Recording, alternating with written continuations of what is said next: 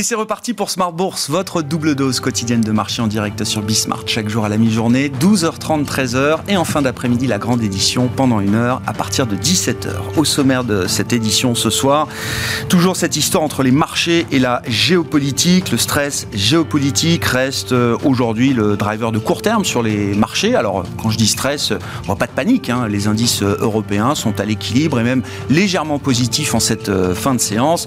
Le stress géopolitique, en revanche, euh, se reflète à travers les euh, matières premières, avec euh, une situation déjà dégradée pour l'Europe en matière d'approvisionnement énergétique, en provenance de l'Est, en provenance de Russie.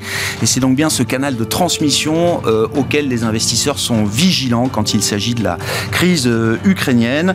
C'est un des sujets qui sera évidemment à la une de Planète Marché dans un instant. Est-ce que ce stress géopolitique peut se transformer en risque macroéconomique pour la zone euro et donc pour la Banque centrale euh, européenne. Les prix de l'énergie élevés, c'est inflationniste.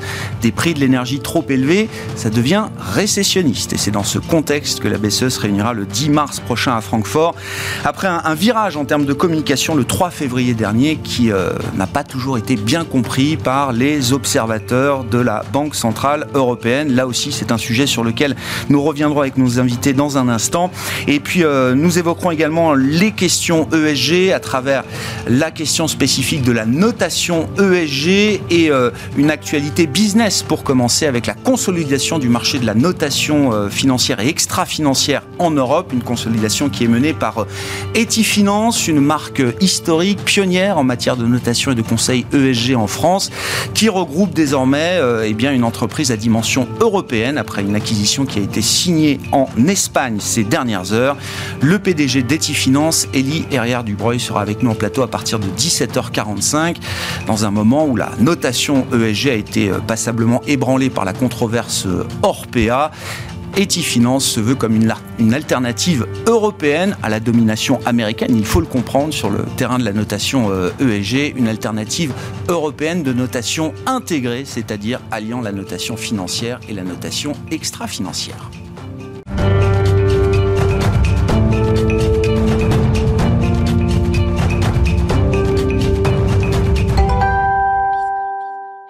Une séance euh, plutôt calme au final pour les indices euh, européens qui terminent à l'équilibre, voire dans le vert ce soir. Les infos clés du jour sur les marchés, c'est avec Alix Nguyen. Bien que sur le qui-vive quant à la situation géopolitique, la bourse de Paris se stabilise. Les principales bourses européennes sont repassées dans le vert ou ont nettement réduit leurs pertes. Globalement, le marché peine à évaluer l'impact de la reconnaissance par Moscou de l'indépendance des deux régions séparatistes pro-russes en Ukraine et la portée d'éventuelles sanctions occidentales. Le stock 600 est stable. Il affichait au plus bas euh, en début de matinée un repli de près de 10% par rapport à son pic de début de janvier. Euh, frôlant donc la zone de correction pour finalement reprendre un peu de terrain.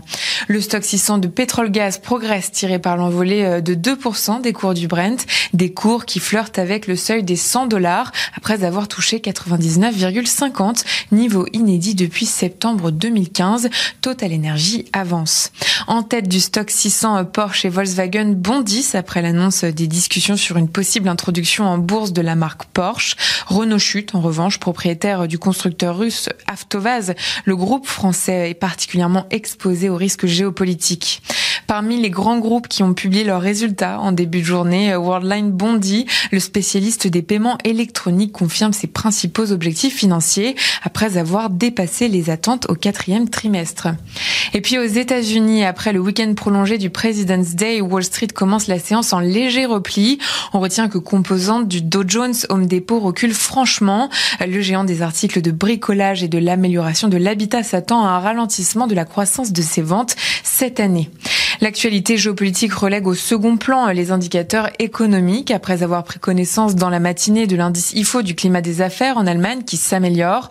Le marché découvre selon l'indice S&P Case-Shiller une hausse de 18,6% des prix de l'immobilier aux États-Unis.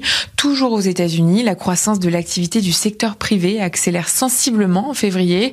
L'indice PMI composite d'IHS Market ressort à 56 en estimation flash. Et puis euh, l'indice de confiance des consommateurs américains du mois de février 2022 mesuré par le Conference Board est ressorti supérieur aux attentes à 110,5. Tendance, mon ami, chaque jour à 12h30 et 17h avec Alix Nguyen dans Smart Bourse sur Bismart.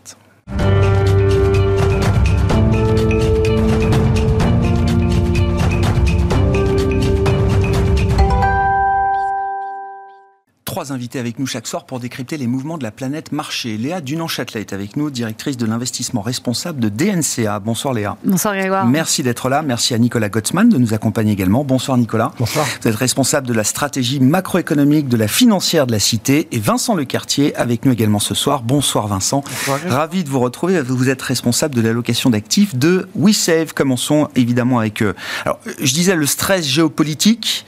Quand vous regardez les, marchés, on parle là évidemment des marchés de l'économie, euh, Vincent. Euh, euh, qu'est-ce qu'on peut dire du niveau de stress lié à la situation ukrainienne aujourd'hui? Il n'est pas si fort que ça. il est, on est tendu sur les marchés d'actions parce que quand on regarde le VIX, donc la volatilité des, de l'indice américain, on est autour de 30, donc on est sur un vrai pic. Par contre, quand je regarde d'autres indicateurs, l'or à 1900 ne bronche pas. Euh, une séance comme hier et de nouveau aujourd'hui sur les marchés obligataires, on a une tension obligataire et non pas une détente obligataire, euh, alors qu'on pourrait s'attendre logiquement à l'inverse. Et on est toujours 50 euh, points de base au-dessus des niveaux de fin d'année. Donc en clair, les marchés obligataires ne sont absolument pas un refuge. L'or n'est pas un refuge. quand je regarde sur les marchés des devises, yen, qui traditionnellement fonctionne pas mal, le franc suisse, le dollar américain, euh, ou si on se dit qu'il y a une problématique matière première, euh, le dollar canadien, euh, grosso modo, on est à plus ou moins 1% depuis le début de l'année. Donc il y a zéro mouvement sur les devises. Donc il y a quelque chose qui se passe effectivement sur les actions, mais c'est pas ultra violent et de faire, je dirais, on va dire autour de 5 à 10% de baisse sur les marchés d'actions après l'ampleur de hausse qu'on a eue mmh. l'année dernière, n'y a rien de choquant. Donc on voit des choses se matérialiser sur les actifs russes, ça oui. Euh, le rouble perd 5%, 10% par rapport à son plus haut, et euh, la bourse russe perd 20%. 25 si on retraite de la devise. Donc oui, il y a quelque chose spécifique russe, mais sinon pour le reste, c'est plus de la rotation sectorielle, valeur, mais les indices, je trouve qu'ils se comportent plutôt bien. Qu'est-ce qu'il faut euh, en tirer comme enseignement, sauf à ce que Vladimir Poutine aille jusqu'à Kiev? Si on s'en tient à l'annexion de deux euh, régions euh, séparatistes pro-russes euh, dans le Donbass, le marché nous dit que ça n'aura pas d'impact. Bah, de toute façon, on sait déjà que les Occidentaux vont pas bouger. Ils l'ont déjà dit. Mhm. Donc on va, on va mettre en place éventuellement un certain nombre de sanctions avec une certaine granularité, une intensification au fur et à mesure des, des développements. Mais euh, on sait très bien qu'il n'y aura pas d'intervention militaire, donc euh, ça ira pas très loin. Ça ira pas très loin. Donc, euh, je pense que historiquement, quand on regarde, j'ai vu un beau tableau passer là-dessus sur sur les, mouvements de la bourse américaine depuis Pearl Harbor. Donc il y avait une vingtaine de gros accidents. Première journée. On parle d'accidents géopolitiques, hein, c'est ça Oui, bien sûr. Première journée, moins 1. baisse maximale sur les accidents, c'est moins 6.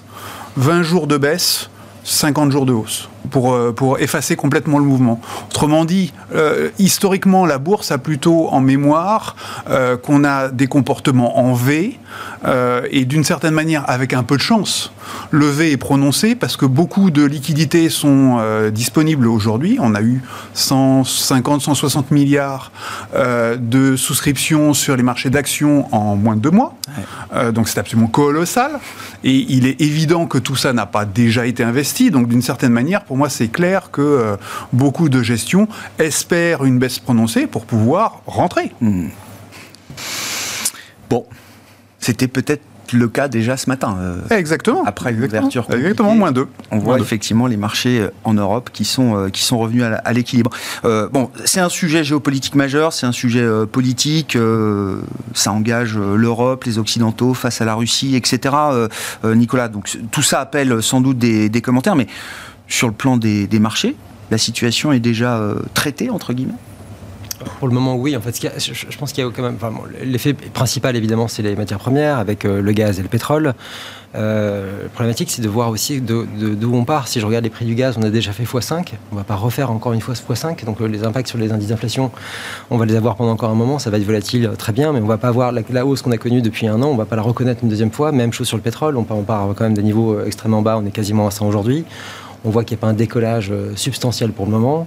Euh, et d'un autre côté, même si on regarde les choses peut-être un peu plus, euh, un peu plus loin, la décision aujourd'hui des Allemands, notamment de pas faire une croix, parce qu'on verra, mais en tout cas faire une croix temporaire, en tout cas sur Nord Stream 2, ça montre qu'il y a une volonté, je pense, réelle de la part des Européens de vouloir éventuellement diversifier un peu leurs risques en termes d'apport énergétique.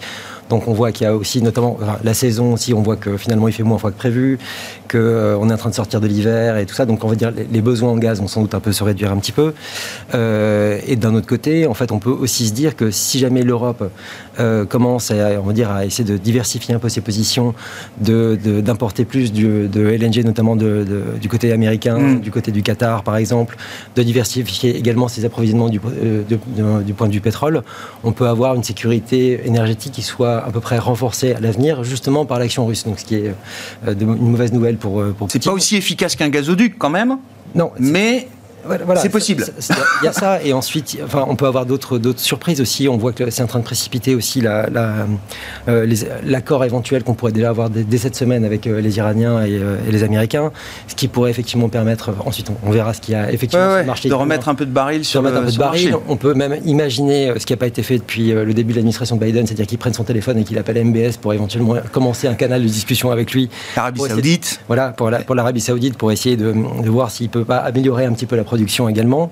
Et on peut aussi avoir aussi une hausse de la production américaine qui, puisse, euh, à peu près satisfaire la demande. Donc en fait, finalement, alors oui, c'est un stress de court terme, c'est clair. Ensuite, on ne sait pas. Je ne vais pas, jouer à faire des prévisions sur, euh, sur ce que va faire Poutine, mais en tout cas, on voit qu'il y a une réaction qui est quand même plutôt unitaire de la part des Occidentaux qui pour le moment est assez efficace et qui peut permettre effectivement de réduire le niveau de risque futur. Donc ce qui n'est pas forcément une mauvaise nouvelle. Juste un, point de commentaire effectivement sur la décision d'Olaf Scholz à la mi-journée, donc de suspendre définitivement ou pas, on verra, mais la certification de Nord Stream 2, euh, c'était pas un arbitrage évident pour l'Allemagne Parce que ça fait, ça fait longtemps qu'ils disent que, c'est que Nord Stream est une question publique, enfin privée et pas publique, et donc il ne s'agit pas de le mettre dans, dans, le, dans la discussion. Maintenant, c'est fait, donc c'est bien. Je pense qu'il y a une pression américaine qui est quand même très forte depuis Donald Trump à l'époque, et puis euh, l'administration Biden également. Pourtant, ils avaient lâché au mois de juin dernier.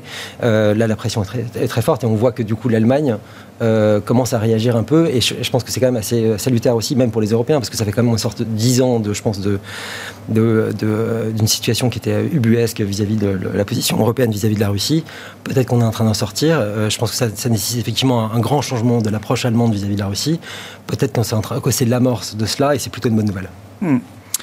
Bon, Léa, je ne sais pas comment vous regardez le, sujet, qui paraît être peut-être un peu loin des préoccupations d'un investisseur responsable, ESG, euh, e euh, etc. Mais bon, pour des entreprises, euh, se pose quand même la question de savoir qu'est-ce qu'on fait des business directs, indirects qu'on peut avoir avec le bloc russe aujourd'hui, hein, par exemple. Hein. Alors d'une part, mais il y a quand même le sujet énergétique qui est fort intéressant parce que on a quand même toutes ces énergies renouvelables qui sont un petit peu mises à mal là depuis 18 mois bientôt, qui ont publié de bons résultats et qui du coup se sont renforcées dans le, allez je dirais les dix derniers jours et en particulier la semaine dernière parce qu'elles sont vues comme des énergies alternatives. Donc là quelque part ça va dans notre sens. C'est une bonne nouvelle. Hein. Ça n'a pas été le cas depuis un certain temps.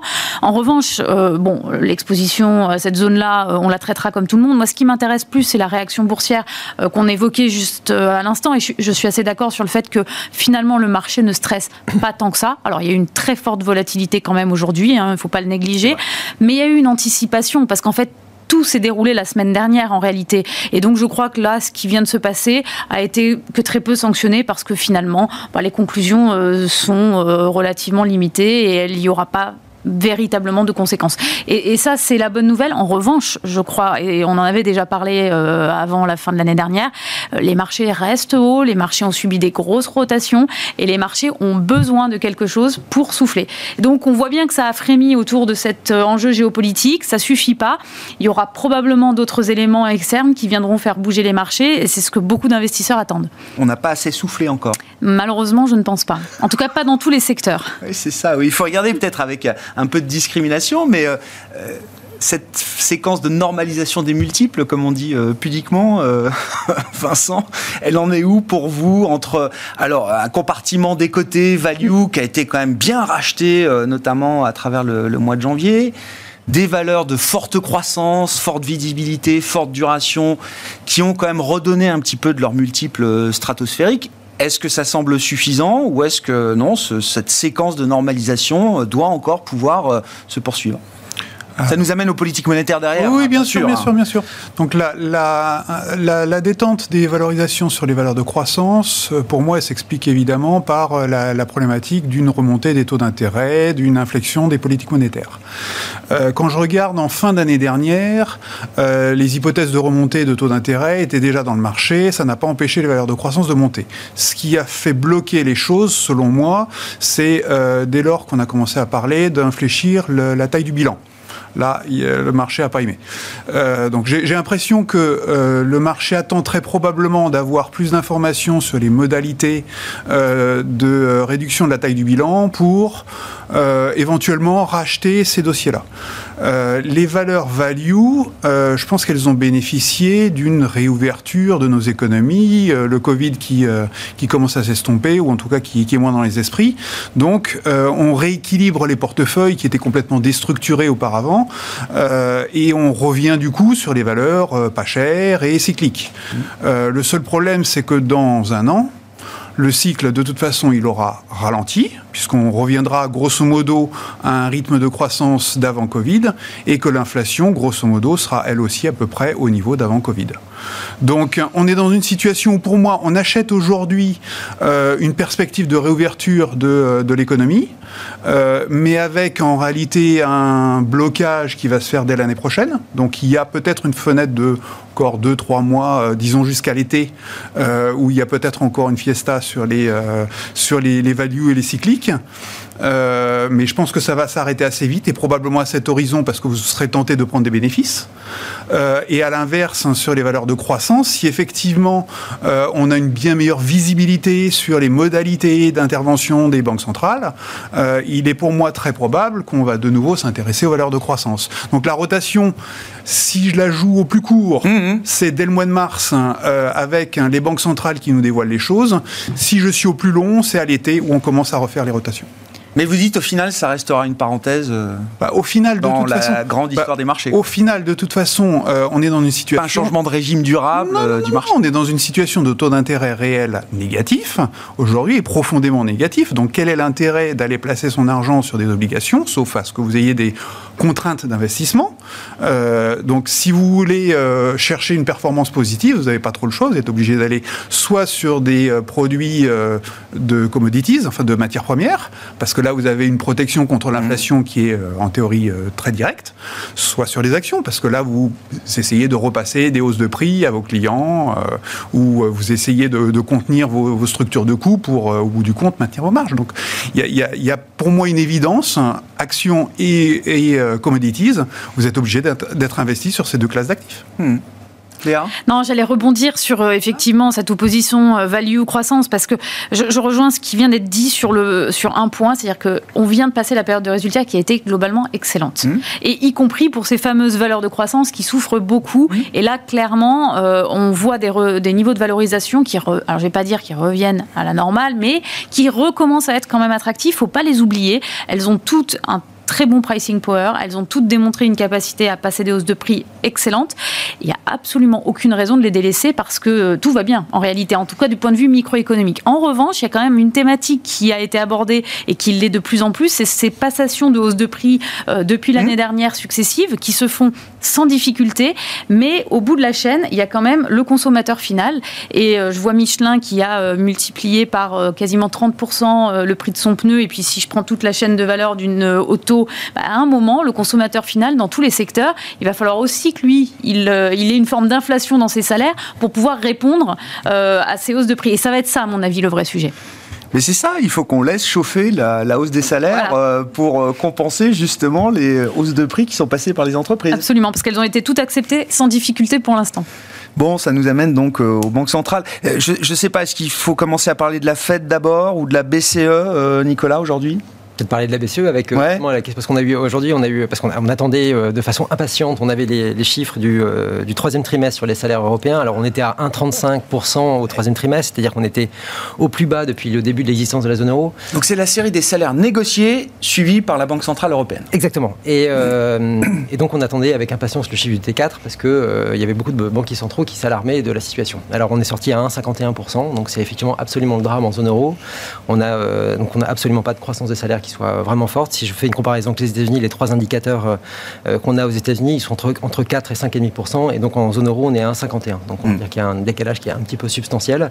Et donc le, niveau d'alarme qu'on peut avoir aujourd'hui à la BCE me semble effectivement tout à fait euh, hors de propos par rapport à la situation. Et en tout cas, enfin, bah, on l'a dit déjà avant avec les situations russes, les questions de gaz, on a effectivement une inflation en Europe qui est la conséquence euh, de l'énergie et pas du tout une question de euh, surchauffe de l'économie européenne. On le voit dans les chiffres aujourd'hui.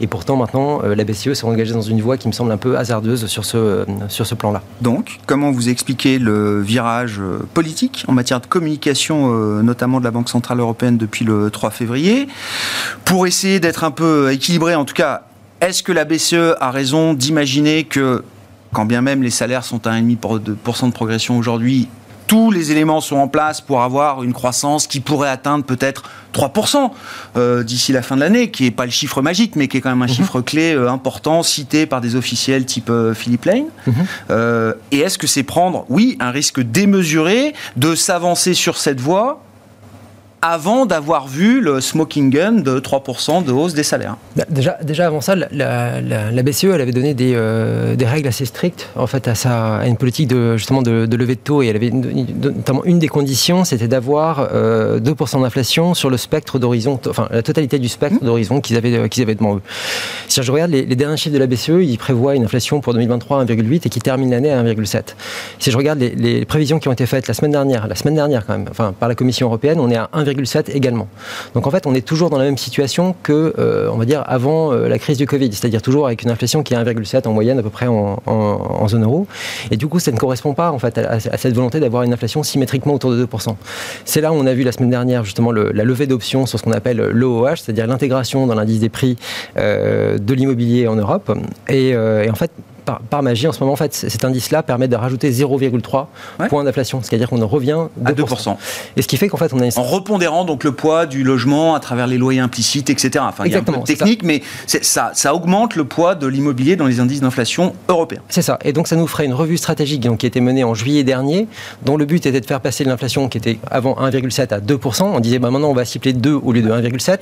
Sauf qu'en fait, comme on change la mesure, en fait, on passe de 1,7 à 2. C'est-à-dire que ça neutralise totalement ce qui a été décidé l'année dernière. on y arrivera en modifiant la mesure d'inflation, et plus qu'en agissant sur le plan de la politique monétaire. Exactement. Et donc ça neutralise la situation. Et du coup, euh, les annonces qui ont été faites quand même quasiment depuis deux ans, en tout cas, sur la, volonté de recalibrer la politique monétaire européenne, et notamment les annonces qui ont été faites en décembre dernier, c'est quand même pas très très vieux.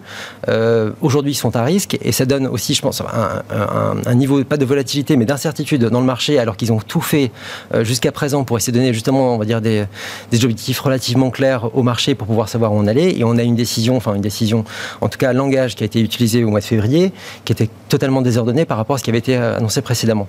Donc effectivement, il y a un haut niveau, d'incertitude pour, ce qui va se passer euh, au mois de mars, et ça donne effectivement l'impression que ce qui a été décidé, en tout cas ce qui est en train de se décider, est plus politique économique. Et ça, c'est un vrai problème, c'est qu'on sait que la Fed réagit à des indicateurs qui sont purement économiques. Là, on a plutôt l'impression de voir euh, au sein de la BCE plutôt un, rapport de force politique qui est en train de se mettre en place, et ça, c'est véritablement problématique. On sait également que l'arrivée de Nagel au sein de la Bundesbank euh, a aussi un peu changé les choses. C'est-à-dire que les Allemands sont en train d'essayer de créer une majorité, en gros, pour contrer le mouvement qui est considéré comme trop de viches au sein de la BCE. Et vu le fonctionnement interne de la BCE qui donne plus de poids aux banques centrales nationales qu'au board lui-même, à l'inverse de ce qui se passe à la Fed, ça donne un poids plus politique à l'ensemble que euh, ce qu'on devrait avoir. Et ce qui est ça qui est assez curieux, c'est que finalement l'Europe, euh, on l'accuse tout le temps de technocratie. Là, pour le coup, il y a plus de poids politique que de poids technocratique dans cette. Vous dites que la BCE est plus politisée aujourd'hui que, que ne l'est la Fed de fait, par la, par la ah structure du ah vote, elle l'est. Comprends. Oui. Est-ce que la BCE post-Draghi, et on voit bien que l'héritage Draghi là est consommer désormais, pour dire les choses. Vincent, est-ce que la BCE post-Draghi vous inquiète Vous avez vécu, comme d'autres, alors ce qui, ex post, ont été des erreurs de politique monétaire importantes? 2008, 2011, des périodes pure coïncidence à chaque fois où le niveau du pétrole était à 100 dollars ou plus, en euros 80 dollars. C'était les niveaux sur lesquels on a tapé en 2011 deux fois du côté de la BCE. La BCE a une mission et pas deux. Donc euh, c'est tout. Sa mission, c'est de surveiller l'inflation. Donc euh, dès qu'elle voit l'inflation euh, s'affoler un petit peu trop, quel que soit le motif, elle sort le revolver. Alors, est-ce qu'on la voit l'inflation? Non, mais j'ai pas dit. Est-ce que la vraie inflation, la J'ai pas dit. J'ai pas dit que j'étais d'accord. J'ai dit qu'il y, a une mécanique de réaction un peu automatique et, et, on a une Allemagne qui est très présente au sein du board avec un passé anti-inflation qui est extrêmement fort. Voilà. Donc je pense qu'il faut il faut assumer le fait qu'on a une institution qui qui n'est pas euh, la Fed et qui du coup euh, a tendance à surréagir dès qu'elle voit l'inflation apparaître. Je pense qu'aussi une des raisons pour lesquelles euh, la BCE a peut-être commencé à réagir, c'est le comportement, le, le dérapage de l'euro par rapport au dollar, parce que sur toute l'année dernière, il y a quand même eu vraiment un gros mouvement de réappréciation du dollar mmh. par rapport à l'euro. Et bah, quand on achète son pétrole et autres, quand, quand, les factures viennent en dollars, on les paye quand même 10% plus cher ou 15% plus cher que, euh, que l'année d'avant. Donc ça fait quand même une inflation importée, l'air de rien, qui peut inquiéter la BCE en plus des, euh, des problématiques salariales habituelles. Donc je pense que la BCE, euh, de toute façon, était un peu isolée. C'était une des dernières à, dire mais non, c'est transitoire, c'est transitoire. donc mon point de vue personnel, c'est qu'elle a probablement tort, mais que de toute façon... C'est transitoire? Elle a probablement tort si elle veut remonter ses taux ah, d'intérêt comme elle, comme elle risque euh, très, très évidemment de le faire. Euh, mais de toute façon, d'une certaine manière, même si on augmente de 50 euh, points de base les taux d'intérêt, euh, c'est pas très grave et ça aura des conséquences neuf mois plus tard. autrement dit, une fois encore, quand de toute façon la croissance va ralentir, donc elle va devoir s'arrêter très vite. Donc pour moi, c'est pas très très grave. C'est voilà. on peut se permettre quelques petites erreurs une petite comme ça, c'est pas forcément très. Non mais c'est pas très grave. C'est pas très grave si tout le monde fait la même en même temps. C'est pour, moi ce qui était grave sur les sur les fois précédentes, c'est qu'on était à contre-courant, on le faisait vraiment à l'envers. Euh, là, c'est pas très grave parce que de toute façon, toutes les banques centrales sont toutes dans la même dynamique. Donc, si on fait une erreur comme les autres, d'une certaine manière, elle sera moins pénalisée, on sera moins montré du doigt comme étant euh, le vilain petit canard. Même la Banque d'Angleterre n'avait pas aligné deux hausses de taux euh, mm, mm, mm, lorsque la BCE avait tapé euh, deux fois encore euh, à l'été 2011. Je ne sais pas là aussi ce que ça vous inspire, Léa, mais bon, retrouver une banque centrale européenne plus proche du régime Trichet que du régime Draghi, ça fait ça fait bizarre. Enfin, je veux dire, un, ça nous rajeunit pas, et, puis non, mais on s'était quand même, on, a ancré beaucoup de choses sous l'ère Mario Draghi. Hein le whatever it takes, euh, euh, on gère les spreads, etc. Effectivement, si demain l'inflation est à 2%, euh, mm. le mandat revient à gérer l'inflation et non plus ah bah les spreads, la fragmentation, etc. Quoi. Mm. Et c'est ce qu'on attend tous, et c'est ce qu'on a tous en ligne de mire, parce que ce niveau de 2% d'inflation qui a été largement annoncé par les États-Unis, largement dépassé, c'est celui qu'on est censé voir de manière mm. normale. Mm-hmm. Et effectivement, ça, ça, ça se profile de cette manière-là. Par contre, là où je suis un peu moins d'accord, c'est que on a quand même été en retard. On va tous dans le même sens, mais on a quand même été en retard. Et là, j'ai l'impression qu'on rattrape un petit peu ce retard. Force est de constater qu'il y a quand même de l'inflation. Et effectivement, euh, la Fed a largement annoncé en fin d'année dernière que ça y est, elle était structurelle. Nous, on a encore pensé que c'était pas le cas. Et on est dans une économie mondialisée, il faut pas l'oublier. Et donc toute cette inflation qui nous arrive de partout dans le monde, à commencer par les matières premières, ah. mais tout le reste, le transport. Donc c'est global. Donc bah, c'est un phénomène global. Exactement. L'inflation endogène. Bah oui. Je pense, je pense en tout cas qu'on est là clairement dans une, une économie mondialisée. On l'a vu à travers la dispersion de l'épidémie, on le voit à travers l'inflation de tous les coups, quasiment. Bon, est-ce que la BCE est déjà prisonnière d'une séquence? Si on peut répondre à ça, euh, Nicolas. Et puis sur la Fed, alors là aussi, hein, il s'est déjà passé euh, beaucoup de choses euh, depuis la dernière fois qu'on a, a, discuté. Est-ce qu'on y voit un peu plus clair sur la, la manière d'entamer déjà le cycle de resserrement monétaire et du, du signal qu'on va vouloir envoyer, que la Fed va vouloir envoyer en mars prochain? Bon, là, sur la Fed, ça devient intéressant parce qu'on arrive à des niveaux aussi de, réflexion technique qui sont, je, pense, vraiment intéressants. Euh, donc, le, fait qu'ils vont euh, rehausser les taux, ça c'est à peu près euh, sûr maintenant, donc de 25 points de base au moins, mais a priori 25 points de base pour le, mois de mars. Et ce qui est intéressant, c'est toute la discussion que les gouverneurs ont, on va dire, depuis un mois, un mois et demi, sur le en gros, soit on va resserrer la politique monétaire au travers de la hausse des taux, soit au travers de la réduction de la taille du bilan. Et ce qui est vraiment intéressant là-dedans, dans ce débat, c'est en fait de voir l'impact que ça a sur, euh, la courbe des taux. C'est que si on passe par euh, la hausse des taux, on va faire monter les taux courts, euh, et avec un risque, comme on l'a vu la dernière fois lorsqu'ils ont fait euh, ceci, enfin comme, souvent d'ailleurs, c'est qu'on a un risque euh, d'aplatissement ou d'inversion de la courbe des taux. Euh, à l'inverse, si on agit au travers de la réduction de la taille du bilan, on a un effet qui est plutôt haussier sur les taux longs et sans avoir besoin, tout en resserrant en même temps, de hausser les taux courts. Donc là, on risque moins d'inverser, la courbe. Et ça, je pense que du point de vue de la Fed, il y a une réelle volonté, en tout cas, de faire attention à éviter cette inversion. Ensuite, il est probable, enfin, c'est, quand même possible qu'on, qu'on l'obtienne, enfin qu'on l'ait, mais en tout cas de travailler au maximum sur la courbe au travers de la réduction du taille bilan pour essayer de faire en sorte que justement cette, ce resserrement de la politique monétaire se fasse le plus harmonieusement possible, c'est-à-dire sans affecter tôt, trop, euh, justement, cette, enfin, cette, enfin, sans provoquer trop cette inversion. Ah Et ça, ça peut être intéressant de voir comment ils vont calibrer ça. Donc l'idée que Jérôme Paul a défendue, qui était de dire euh, à la réunion de, de fin janvier que l'outil du bilan ne serait que secondaire dans la conduite de la, du resserrement de la politique monétaire, cette idée-là, elle est discutable. Enfin, elle peut être encore. Euh, je pense que c'est justement euh, c'est un sujet remise en question. Voilà, c'est un sujet qui est vraiment en discussion. Euh, les, il y a eu un, rapport de la fête de Kansas City justement sur cette question-là, qui montrait justement que si jamais ils arrivaient à resserrer au travers de la réduction du taille du bilan et pas forcément au travers de la hausse des taux, on a quelque chose qui ressemble, qui est plus propre en sortie.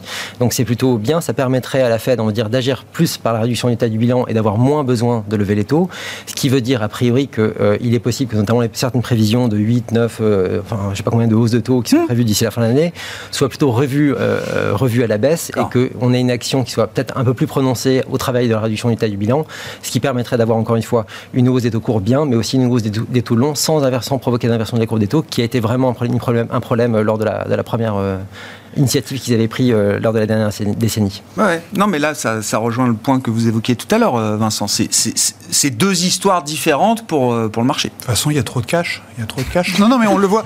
non, non, mais on le voit au travers des, des, opérations de reverse repo, ah donc les, les, opérations ah de rétrocession de l'excès milliards. Ou, on est à 1600 milliards. 1600 milliards déposés donc chaque soir. Donc il y, y, a évidemment trop de cash. Et, et quand on regarde la taille des, donc il y, a une vraie problématique immobilière aux États-Unis, clairement, sur les, les prix de l'immobilier qui sont beaucoup trop soutenu.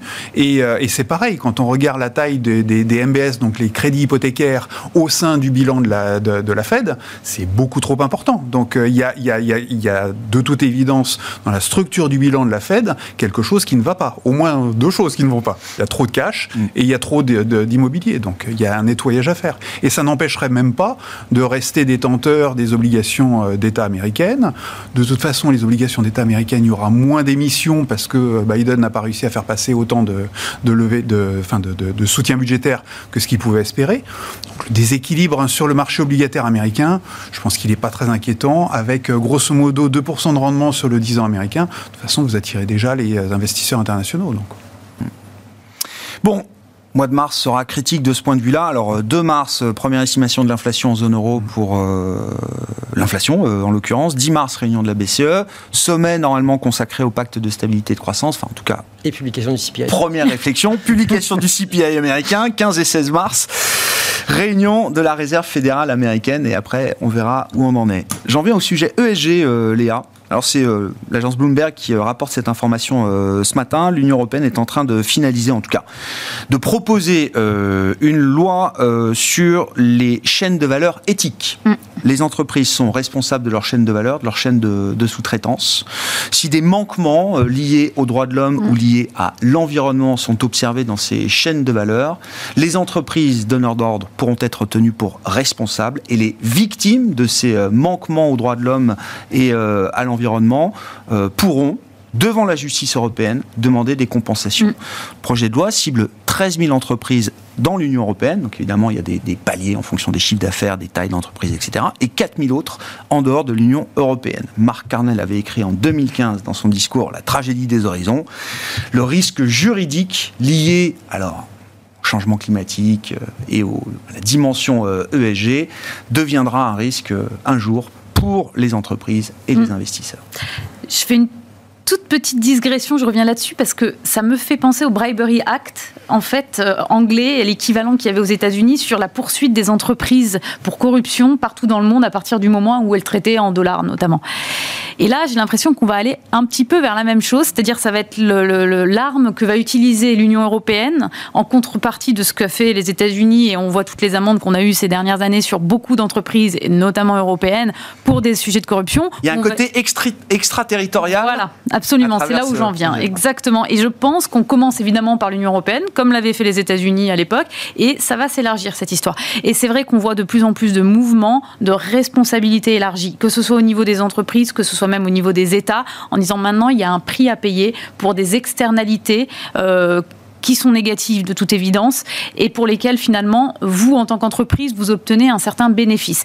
Je pense qu'il ne faut pas oublier tous les derniers scandales qu'il y a eu sur les dix dernières années dans la chaîne de valeur. En effet, il y a eu le textile, là de depuis, on va dire, quelques mois, il y a le travail des Ouïghours qui impacte tout un tas euh, d'activités et de secteurs. Et c'est vrai que ça fait grand bruit. Et en fait, on s'est souvent retranché. Euh, non, ça fait pas grand bruit, euh, Léa. Ah, alors c'est peut-être parce que bah, moi, je suis dans ma bulle. Non, mais, non, mais... si, ça fait, ça fait grand bruit à la tribune une fois de temps en temps. Mm. Mais sur le plan boursier, ça fait pas grand bruit.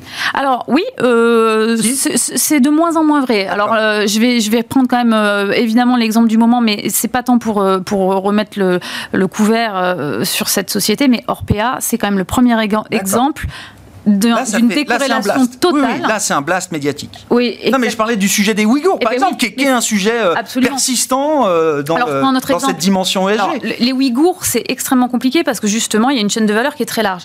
Activision Blizzard, tous les problèmes d'harcèlement, ça leur coûte cher en bourse. Il hmm. euh, y a quand même un tas d'entreprises en ce moment qui sont en train de faire les frais de leur réputation. Quel que soit le sujet, les Ouïghours, il y a une liste qui est établie par une ONG et effectivement les investisseurs prennent leurs décisions.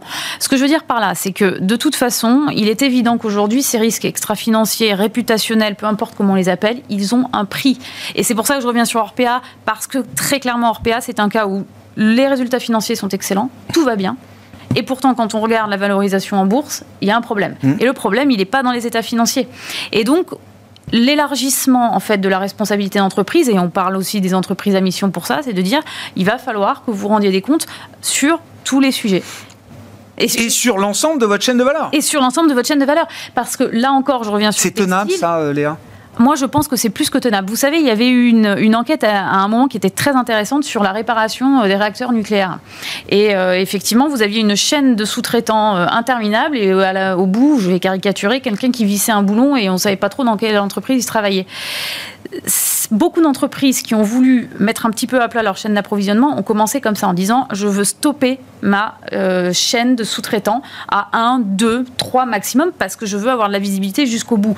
Pas que pour des enjeux réputations pour des enjeux opérationnels. Et on est en plein dedans, même avec ce qu'on a vécu avec la crise du Covid. Quand vous maîtrisez pas votre chaîne euh, de production du début jusqu'à la fin, ça devient critique.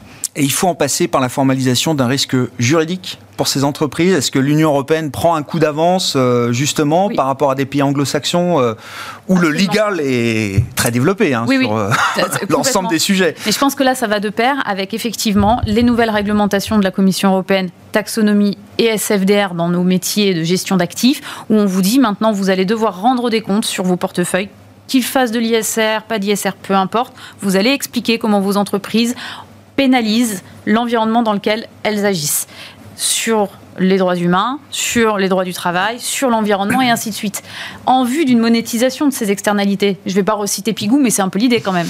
Hmm. Qu'est-ce que vous inspire? Alors, euh, bah oui, le, risque juridique ESG qui prend forme et qui est en passe d'être formalisé au niveau européen. Euh, Protectionnisme et relocalisation. ben voilà.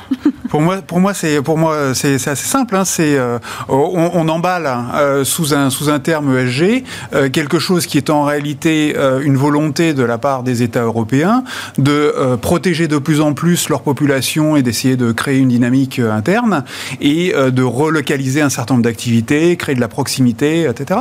Donc pour moi, on est en train simplement de de de faire à l'américaine, euh, enfin euh, quelque chose pour moi d'un peu structuré.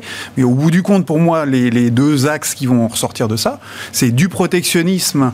Euh, donc je pense qu'il y a pas mal d'entreprises de sous-traitants dans les pays émergents qui ont intérêt à se méfier parce que ça va être compliqué. donc ça me donne toujours pas envie d'investir dans les pays émergents. Ça, c'est pour l'anecdote. Au passage. Et, euh, et donc, euh, pour moi, c'est euh, en dehors du protectionnisme, pour moi, c'est évidemment de la relocalisation. Donc, relocalisation, ça veut dire qu'il va falloir essayer, pour compenser un certain nombre de surcharges, de d'informatiser, de robotiser. De, enfin, il va y avoir un certain nombre de, de, développements à faire. Donc, plutôt de créer de la valeur ajoutée et, et, quitter les pays des, en voie de développement si, si c'est possible. Donc, je pense qu'il y a, oui, oui, c'est une vraie stratégie pour moi. On imagine, euh, Nicolas, stratégiquement, l'Union européenne devenir, euh, je sais pas, une superpuissance ESG. Euh, e Les États-Unis ont le dollar, ils l'ont fait payer à des banques européennes, françaises. On se souvient, l'amende de BNP à 8-9 milliards de dollars pour avoir traité en dollars justement avec des... E non, mais est-ce que est-ce qu'on peut imaginer, je sais pas, demain une Union européenne qui pourrait aller mettre à l'amende comme ça des entreprises non européennes sur des dimensions extra-financières vraiment aucune idée. Et Non, non, vraiment, je ne sais pas euh, quoi vous répondre là-dessus. Bon. Moi, je pense que c'est ce que vous laissez entendre. Oui, absolument. Je pense que c'est l'idée, vraiment. Et c'est une, euh, à mon avis, une, une forme euh, de, de, protectionnisme assez intelligente. Le marché n'est pas très ESG en ce moment, mais ça fait déjà un an. Non, mais ça fait. Non, mais si, si on, prolonge le trait, mm. qu'on a deux années de sous-performance des stratégies mm. ESG, mm ce serait une première dans l'histoire euh, de l'ESG Ouais. ouais je, vais modérer un petit peu quand même. D'accord. J'ai modéré un petit peu parce qu'il y a des styles dans les stratégies. Est-ce qu'il y a un risque de déception quand même fort et de frustration vis-à-vis des investisseurs qui ont joué le jeu? Oui. Alors là, il y a des réponses très très claires. C'est-à-dire que bon, déjà l'année dernière, ça a été l'année anti-green. Et, donc, ça se concentrait là-dessus, parce que moi, j'ai des stratégies effectivement green qui ont vraiment euh, sous-performé, des stratégies plus généralistes sur le développement durable qui se sont comportées euh, peu ou prou comme les marchés, donc c'était plutôt euh, correct. Là, depuis le début de l'année, c'est plutôt le sujet remonté des taux qui met à mal toute la croissance-qualité, et donc effectivement, il y a un biais croissance-qualité dans ces stratégies. La bonne nouvelle, c'est que les investisseurs qui sont allés sur des stratégies à impact, qui ont des volontés réelles, que ce soit le particulier jusqu'à l'institutionnel, sont très contents de voir que les gérants ISR ne changent pas leur fusil d'épaule. Et c'est ça notre mandat. D'accord. Notre mandat, c'est un cycle. C'est maintenant que vous gagnez votre crédibilité, en fait. Eh ben oui, parce que effectivement, alors j'ai eu hein, des questions. Qu'est-ce qu'il faut faire pour éventuellement redonner un peu de boost euh, à ces portefeuilles? Bah, Investir dans les bancaires, le pétrole et puis l'aviation. Bon, je caricature, mais c'est mmh. un peu ça. Mmh. Et ils vous disent tous, ah oui, ben non, en fait non, c'est pas ça qu'on veut. Et donc, rappelons les cycles, rappelons le cycle de vie de l'entreprise, rappelons les fondamentaux. J'aurai des entreprises dans tous ces secteurs du développement durable qui vont très mal. Je tiendrai peut-être pas ce discours. D'un point de vue microéconomique, honnêtement tout va bien. Donc je ne suis pas inquiète. En revanche, effectivement, il faut faire le dos rond, laisser passer l'orage et puis attendre que les marchés se normalisent à nouveau. Hmm. Bon, ça rejoint là aussi votre point. Enfin, on reviendra sur des dossiers de qualité, euh, de tendance structurelle. La, micro, la, micro, est bonne pour ces dossiers. Euh, sur le long terme, de toute façon, c'est une tendance de fond euh, de devoir investir sur ce, sur ce type de thématique, puisque la réglementation nous y pousse. Donc, de toute façon, on sait très bien qu'il y a de l'avenir. Donc, c'est juste une question de valorisation qui n'est pas forcément. le curseur n'est pas bien adapté aujourd'hui. Et il y avait un phénomène d'entonnoir, pas assez de valeur cotée et trop de capitaux qui se déversent tous en même temps sur, sur les mêmes valeurs, très bien. Au fur et à mesure, on va introduire de plus en plus de valeurs de ce type-là euh, sur les marchés. D'accord. Donc on... va élargir quand même l'univers d'investissement. Bien, sûr, bien sûr. C'est juste une question de, temps. C'est qu'une question de temps. C'est pas un problème ça. Je rajouterais même que il y a de la place pour la gestion fondamentale. Faut pas l'oublier. Ah en fait, non mais c'est extrêmement important. Ça fait le le pas euh, justement et le pont avec votre prochain invité sur les notations. Il y a de la place pour la gestion fondamentale, financière, extra-financière. N'oublions pas qu'on est là pour sélectionner les meilleures entreprises. Et dans cet univers restreint qui s'élargit, il y a d'excellents, euh, d'excellents véhicules à aller jouer. Nicolas, pour conclure avec vous, je reviens aux banques centrales. Et si, non mais si parce que ça fait, non mais si l'idée de la Fed est quand même de resserrer les conditions financières, quel que soit le moyen, s'il faut monter les taux, s'il faut réduire le bilan, ou s'il faut faire baisser le marché. Parce que c'est quand même ça aussi le resserrement des conditions financières. Euh, écarter un peu les spreads, peut-être faire. On en avait déjà parlé. Je pense, je, pense pas que le, en fait la base du marché action pour la Fed c'est pas forcément non, problème. Non, mais quand je dis le marché, c'est pas juste le marché action, c'est ce qui se passe sur le crédit, etc. Et, ça commence à bouger de, de, ce point de vue-là. encore, encore une fois pour les, les États-Unis, on est vraiment on a au, T4 et puis là on va la même chose pour le, prochain trimestre. On est vraiment dans une situation de boom économique qu'on n'a pas connu depuis, quand même, enfin de, plus, de plusieurs décennies. La croissance des salaires, enfin on le voit à peu près partout. Enfin, dire, vraiment l'économie américaine est vraiment très très forte aujourd'hui. On pourrait même arriver à voir euh, cette année un chômage qui passe en dessous de 3%. Enfin c'est vraiment on a on a tout. On n'a pas vu encore le bout du boom là. Ah non, enfin on, peut vraiment y aller. Et donc euh, pour, la, grande nouveauté on va dire de la part de la Fed, et ça ce n'est pas arrivé depuis euh, très très longtemps, c'est qu'elle avait l'habitude d'essayer de revenir à 2% d'inflation par le bas. En gros, on, arrive de, on part de 1 et on va doucement vers le 2. Mais là, en fait, on est à, on est à 7. On va essayer de revenir par le haut à 2%. Donc, c'est très différent. Le, tout, c'est d'arriver à, décélérer doucement euh, la machine pour qu'on revienne à quelque chose d'à peu près acceptable. Et encore, je pense que pas forcément 2, ce sera peut-être entre 2 et 3 finalement. Et que peut-être que 3, c'est bien aussi. Et, peut-être qu'on arrivera là. Mais le tout, c'est de le faire par le haut et pas par le bas. Et donc, du coup, ça vraiment, on est aujourd'hui en situation de, on va dire, surpuissance de l'économie américaine. On va essayer de la remettre dans une situation qui soit euh, juste comme il faut et pas euh, inversement d'y aller euh, pour essayer de faire progresser l'économie à un niveau à peu près acceptable. C'est vraiment dans l'autre sens. Et donc il faut voir les choses de façon plus euh, favorable. Ils ont la place pour monter les taux. Merci beaucoup. Merci à vous trois de nous avoir éclairé sur les enjeux du moment, sur ces sujets de, marché, cette dimension extra-financière. Vincent Lecartier est avec nous, responsable de location d'actifs de WeSave, Nicolas Gottsman, responsable de la stratégie macro de la financière de la Cité, et Léa Dunan-Châtelet, directrice de l'investissement responsable de DNCA.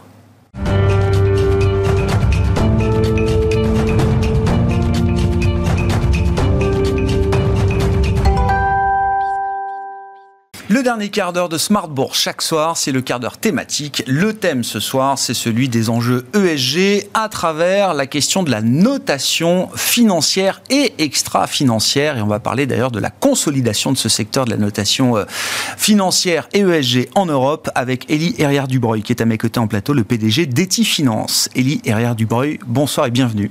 Bonsoir Grégoire. Merci beaucoup d'être là. Alors Eti Finance, je le dis, c'est quand même une marque connue. Hein. C'est une marque historique, pionnière en matière de notation et de conseil ESG euh, e en France. Absolument. ceux qui ne la connaîtraient pas, J'assume l'idée que c'est une marque euh, connue. Vous avez alors euh, fusionné Etifinance avec Spread Research en 2017 pour créer Kivalio on va oublier Kivalio aujourd'hui, puisque Etifinance reprend le leadership, redevient la marque de tête d'un groupe qui a grossi sur le plan européen avec une acquisition que vous venez de finaliser en Espagne, l'acquisition d'une agence de notation financière Accessor. Donc là, on a déjà la dimension européenne de votre groupe qui se positionne comme une alternative européenne avec des ambitions de leader en matière de notation intégrée, vous dites, financière et ESG. Je vous laisse développer et nous raconter un peu l'histoire de, du build-up, de la construction de ce groupe sous la marque Etifinance, euh, Eli. Et puis alors, moi j'entends alternative européenne, donc je pense euh, domination de la notation euh, américaine euh, et donc besoin de souveraineté sur le plan de la notation financière et extra-financière en Europe. Et puis j'entends notation intégrée, et là je vois la, la fusion de l'analyse financière et extra-financière. En tout cas, de la notation financière et extra-financière. Euh, merci, merci Grégoire, merci de me recevoir ce soir.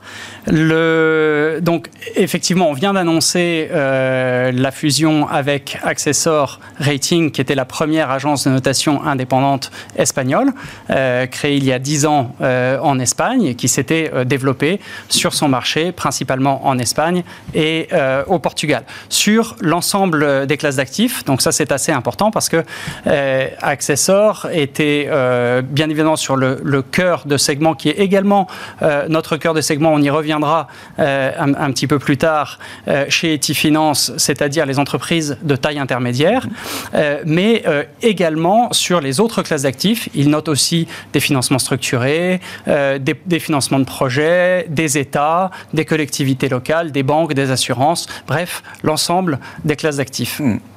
Et donc, avec euh, ce, regroupement euh, sous, sous, sous, la marque Etifinance, le, le, futur de la finance, c'est la finance durable, nous entendons nous développer dans toute l'Europe, en commençant par les marchés sur lesquels nous sommes établis, la France, l'Espagne, le Portugal, l'Europe du Sud en général, mais également rayonner dans l'ensemble de l'Europe comme une alternative européenne, l'agence européenne de la double matérialité euh, pour laquelle euh, nous, nous entendons nous développer on va expliquer double matérialité et pourquoi c'est important et pourquoi c'est peut-être un axe d'avenir justement pour euh, cette notation intégrée, la, manière d'évaluer les impacts ESG de l'entreprise vers l'extérieur, de l'extérieur vers euh, l'entreprise. Mais encore une fois, moi quand j'entends alternative européenne, je regarde qui sont aujourd'hui ceux qui mettent des notes ESG sur les entreprises euh, européennes. Ce sont majoritairement des Américains, MSCI, Sustainalytics, etc. Il y a besoin là, pour des questions même peut-être de, de de respect des caractéristiques des entreprises européennes, d'une véritable euh, agence européenne, euh, d'une alternative européenne, comme vous dites, euh, Elie ah, Alors, premièrement, nous, nous ne sommes pas forcément en concurrence directe avec les, les, grands acteurs auxquels vous, vous faites référence, puisque notre principal focus, mais qui n'est pas, qui n'est pas le seul, ce sont les entreprises de taille intermédiaire. donc, nous couvrons, par exemple, chez Etifinance, avec notre indice Gaia, euh, l'ensemble des valeurs euh, de petite et moyenne capitalisation boursière dans toute l'Europe. Ça, c'est quelque chose pour lequel nous avons la meilleure couverture parmi les, agences, euh, l'ensemble des agences extra-financières. Nous avons la meilleure couverture européenne avec, d'ici quelques semaines, plus de 2300 valeurs couvertes en Europe. Donc, notre marché est, spécifique et c'est le cœur de, l'Europe, ces entreprises de taille intermédiaire. Et il y a un besoin du marché d'avoir une analyse robuste, solide, financière et extra-financière sur ces acteurs-là. Et c'est ce qu'Etifinance apporte vraiment euh, au marché. Hmm. Alors, sur votre euh, deuxième question, qui était celle de, la notation intégrée, il y a bien sûr une convergence entre euh, euh, la, notation financière et la notation extra-financière. On voit de plus en plus les paramètres extra-financiers sont importants dans la prise en compte. Vos, vos, invités, juste à, l'instant, en, parlaient. Eh donc, il faut être capable de mieux prendre en compte au sein de l'analyse financière et dans la notation de crédit, qui est un, un des produits les plus importants pour les investisseurs dans les obligations de pouvoir prendre en compte les, paramètres extra-financiers, c'est-à-dire l'impact des risques environnementaux, sociétaux et de gouvernance sur la qualité de crédit euh, des entreprises. Et donc nous, nous entendons avec Etifinance, pionnière, comme vous l'avez dit, depuis 2004 euh, mmh. pour l'analyse euh, extra-financière, nous entendons pouvoir infuser cela dans la notation financière pour pouvoir donner des meilleures notes sur l'ensemble des classes d'actifs que nous analysons au service, bien évidemment, des, entreprises de taille intermédiaire en priorité. Et ça veut dire qu'on arrive à générer à travers donc cette, cette méthode de notation intégrée, on, génère une notation qui reflète à la fois l'aspect financier et extra-financier pour une entreprise. Alors, le, le, futur de l'analyse financière, de la notation financière, c'est l'analyse intégrée. C'est-à-dire qu'il faut pouvoir tenir compte des paramètres extra-financiers, euh, qu'ils soient environnementaux, qu'ils soient sociaux, sociétaux ou de gouvernance, dans la mesure où ils peuvent avoir un impact financier. Donc c'est la première forme de la double matérialité euh, qu'on mentionnait tout à l'heure. C'est-à-dire, dans la mesure où ces paramètres extra-financiers ont une matérialité financière, il faut pouvoir en tenir compte, parce que c'est bien évidemment euh, un un, aspect essentiel pour les investisseurs, pour la, pour la qualité de crédit, donc la capacité d'une entreprise à rembourser sa dette. Hein. c'est finalement ce que mesure euh, une, une, notation financière, c'est bien la capacité de l'entreprise à rembourser sa dette. Et donc, si les paramètres extra-financiers sont pertinents pour prédire si l'entreprise va ou non être capable de rembourser sa dette, eh bien, il faut en tenir compte. Donc, il faut les intégrer dans, euh, dans, la méthodologie et dans, dans la notation, dans les opinions qu'une agence de notation comme Etifinance euh, va, donner, euh, va donner au marché la double matérialité. Donc c'est l'idée qu'on évalue non seulement les impacts ESG euh, e sur l'entreprise, dans mon organisation, et puis on évalue également l'impact que mon organisation a sur l'extérieur, sur ses parties prenantes, sur ses dimensions ESG. Si j'ai bien compris, Absolument. Elie. Et, et cette double matérialité, c'est un standard, ça doit devenir un standard, ça doit être le standard demain qui permet d'évaluer justement cette dimension euh, extra-financière financière Alors cette double matérialité, c'est un concept typiquement européen. Euh, L'Europe a été pionnière euh, dans le domaine de l'extra-financier. L'analyse extra-financière a, démarré euh, en Europe et, et Etifinance, comme on l'avait dit, était, un, des, pionniers de, ce secteur. Et, donc, il y a bien évidemment cet aspect de la matérialité financière, tenir compte de tout ce qui peut avoir un impact aujourd'hui ou demain sur la santé financière des entreprises, c'est indispensable tout simplement pour faire de la bonne analyse crédit. Euh, mais il ne faut pas oublier l'impact des entreprises, des organisations sur leur environnement, sur les communautés, sur leurs parties prenantes. Et ça, c'est la deuxième jambe de la, de, la double matérialité.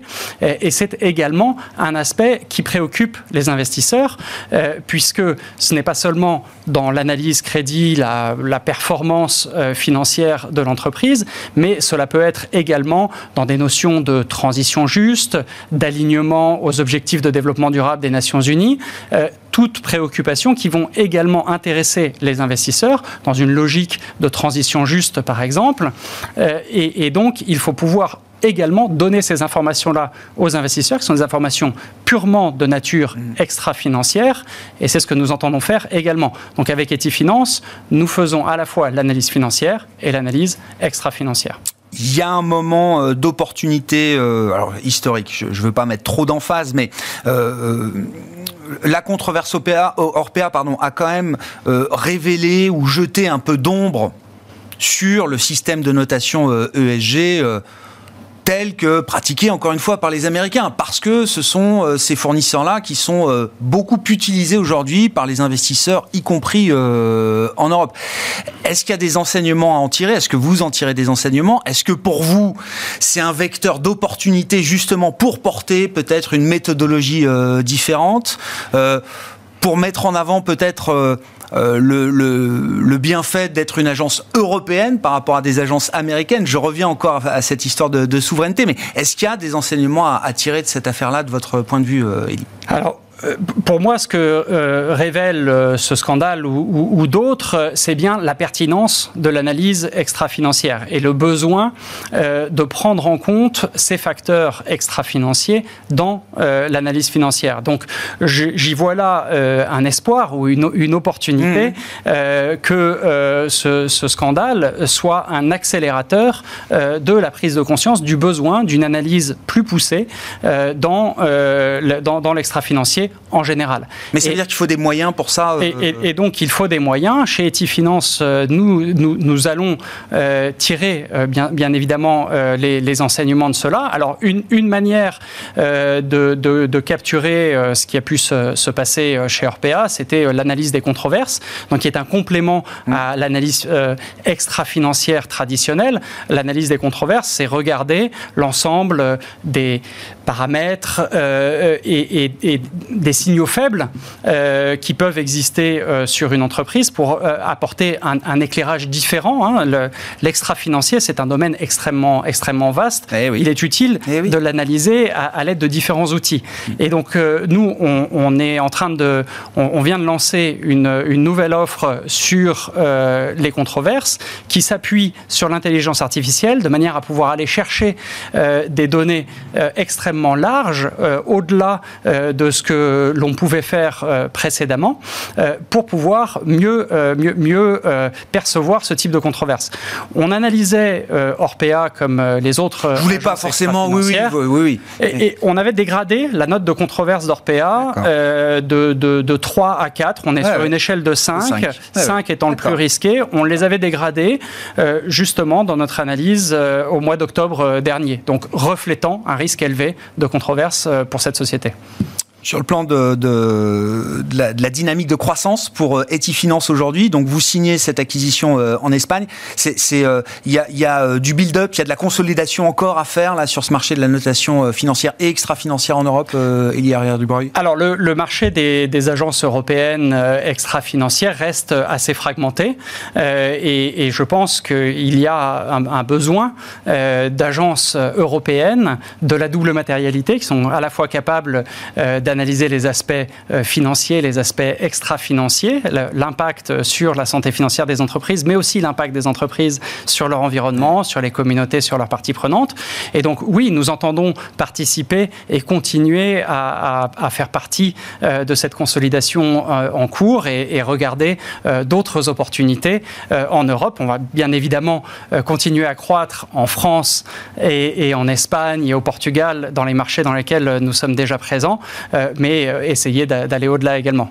Merci beaucoup, euh, Elie, d'être venu nous parler donc du marché de la notation financière et extra-financière, de votre position alors d'alternative européenne, de leader euh, européen demain, en tout cas de consolidateur de ce secteur.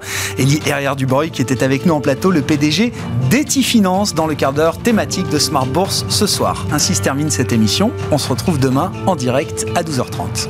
Merci, au revoir.